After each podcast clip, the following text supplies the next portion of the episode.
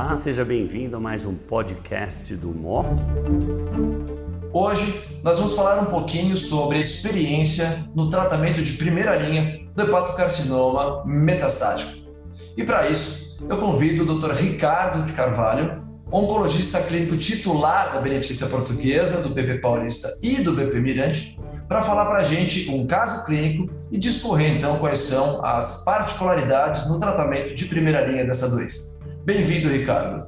Obrigado, Fábio. É um prazer aqui estar de novo a poder discutir um tema que está tão em, em, voga aí, né, no meio da oncologia gastrointestinal, com as atualizações aí dos estudos. Então vamos para algumas discussões agora, né, que a gente, uh, que acho que é a dúvida de todo mundo. Então, eu vou começar uh, só reforçando alguns conceitos que você falou sobre essa avaliação especial da questão do sangramento de varizes esofagianas que você precisa ter antes de fazer o tesolizumab. Uma endoscopia de pelo menos seis meses prévio ao início de tratamento e ou pelo menos um intervalo de seis meses do último fenômeno de sangramento que esse paciente possa ter recebido, desde que ele tenha sido adequadamente tratado. Agora, de fato, depois que ele teve o sangramento, uh, quanto tempo depois você pode uh, começar o bevacizumab, de fato, a gente não consegue dizer. E aí eu vou já emendar a primeira pergunta para a gente. Então, você mesmo discorreu que no estudo Himalaia existia um outro endpoint secundário que era a não inferioridade de durvalumab monoterapia versus sorafenib. E como você colocou na sua apresentação, esse endpoint foi alcançado, ou seja, durvalumab mono não é não inferior a sorafenib. Então, nos casos de pacientes onde você tenha tido um fenômeno hemorrágico prévio ou recente, onde você ainda está receoso do início de bevacizumab imediatamente, você acha que essa informação traz para a gente uma permissão, entre aspas, do início de terapia apenas com imunoterápico atezolizumab, até que você se sinta confortável, seguro do ponto de vista clínico para associar o bevacizumab?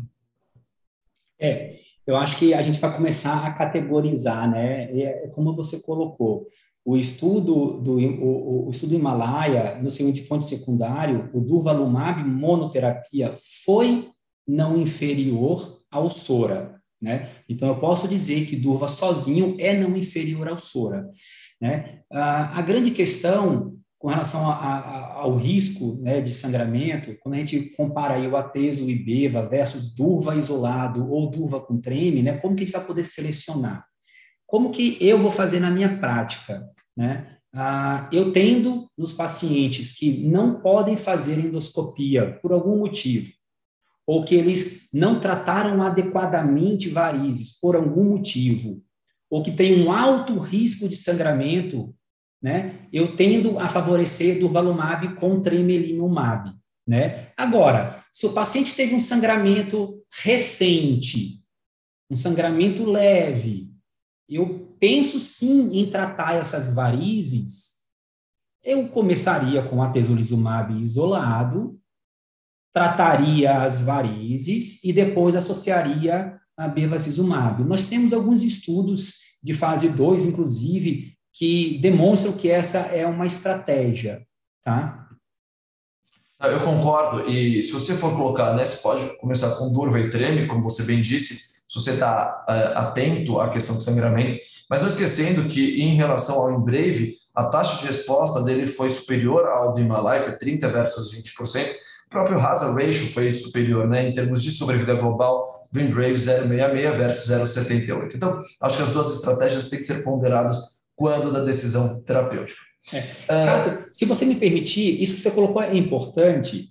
É, se você me perguntar hoje, um paciente que não tem contraindicação nenhuma, a nada, não tem varizes, não tem alto risco de sangramento. Como que eu seleciono? Porque é, é muito fácil, aquele cara, que, aquele paciente que tem contraindicação para é, anti-VEGF, eu não vou fazer a combinação de atens e beba, vou fazer durvitreme, né? O paciente que tem alto risco. Agora, para aquele paciente que não tem nenhum problema, que você tem as duas opções de tratamento, ateso e beva ou durvitreme, como que eu escolho? Eu vou exatamente na sua linha de raciocínio. Ateso e beva ela parece ser é, um pouco mais efetivo em termos de taxa de resposta. Então, para aquele paciente com bulk de doença, em que eu preciso realmente de taxa de resposta, né, eu acho que a tese B ainda é mais é, é, é, é favorável versus né, do.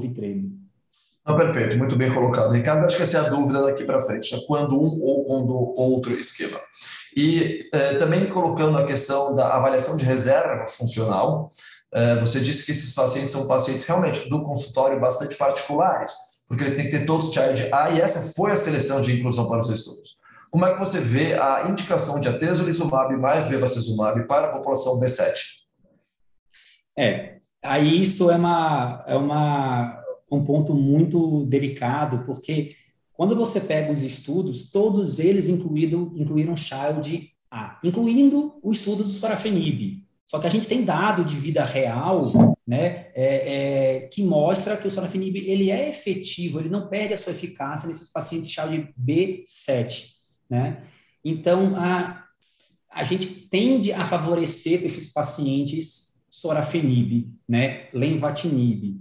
Mas na prática, tá? Eu confesso que na prática eu tento para alguns pacientes extrapolar um pouquinho a combinação uh, de imunoterapia, mesmo no chá de B, talvez 7, maior do que B7, eu acho complicado, porque você pode ter uma infiltração ali da, é, é, das células imunológicas, né, dos linfócitos T, e aquilo ali pode ter uma piora suficiente para descompensar o paciente. Então, no B7, eu ainda considero fazer a imunoterapia. A gente tem os dados né, de nivolumab do, do checkmate 040, que, enfim, até uma questão de indicação questionável junto ao FDA, mas a gente tem uma avaliação recente de um estudo coreano retrospectivo dessa população com a tesibeva. A combinação ainda é efetiva, é, o dado é preliminar, mas ela é menor do que uma série comparada do mesmo e da mesma instituição que tem TIDB. A gente já sabia disso, isso é nenhuma novidade. Uh, com isso, então, eu queria agradecer, Ricardo, a sua participação. Os seus pontos de levantamento foram extremamente, extremamente importantes e acho que essas são as principais perguntas que nós vamos ter daqui para frente, quando estivermos de frente um paciente com um diagnóstico de hepatocarcinoma metastático. Muito obrigado pela participação, obrigado a todos. Ricardo? Obrigado, Fábio. É um prazer estar aqui de novo discutindo com você.